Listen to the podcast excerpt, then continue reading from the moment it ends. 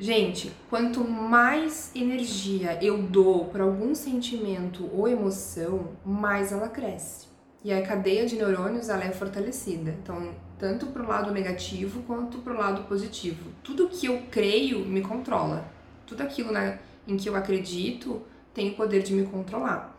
É fundamental que a gente quebre o padrão de pensamentos negativos. Então, igual tomar banho, tomo banho agora, amanhã, tô cheirosinha agora, tô limpa agora, amanhã eu preciso tomar banho de novo.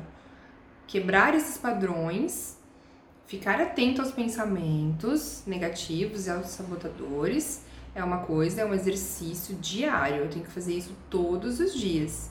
Eu tenho que conversar comigo todos os dias.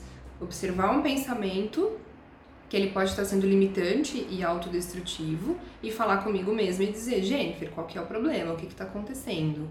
Não, não é assim. Por que, que você está pensando dessa forma? Realmente, literalmente, eu converso comigo e me ajuda muito, tá? É importante.